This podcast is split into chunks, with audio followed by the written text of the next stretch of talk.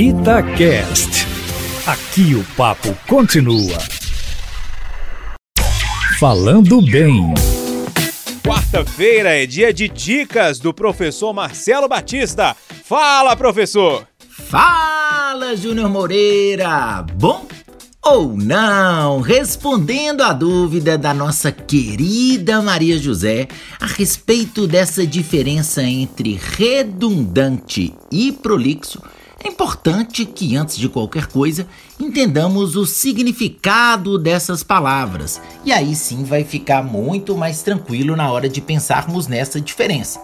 Em primeiro lugar, quando nós falamos da prolixidade, nós estamos falando da falta de objetividade. Você já deve ter encontrado pessoas prolixas por aí. Sabe quando o indivíduo gasta muito tempo para falar algo que poderia ser contado muito rapidamente? Pois é, essa pessoa está sendo prolixa. A mesma coisa vai acontecer quando o indivíduo gasta linhas e mais linhas para escrever algo que poderia ser colocado de uma maneira bem mais simples e bem mais rápida. Já a redundância, ela trata da repetição de algo que seria muito óbvio.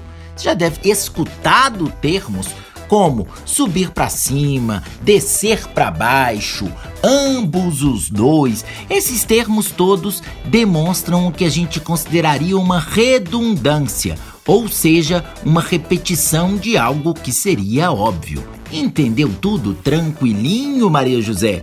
Para mais dúvidas, entre em contato conosco no e-mail do caféconoticia@itatiaia.com.br ou me mande mensagem lá no Instagram arroba aprendi com papai. Beleza, pessoal? Um grande abraço, até a próxima. Ei, tchau, tchau.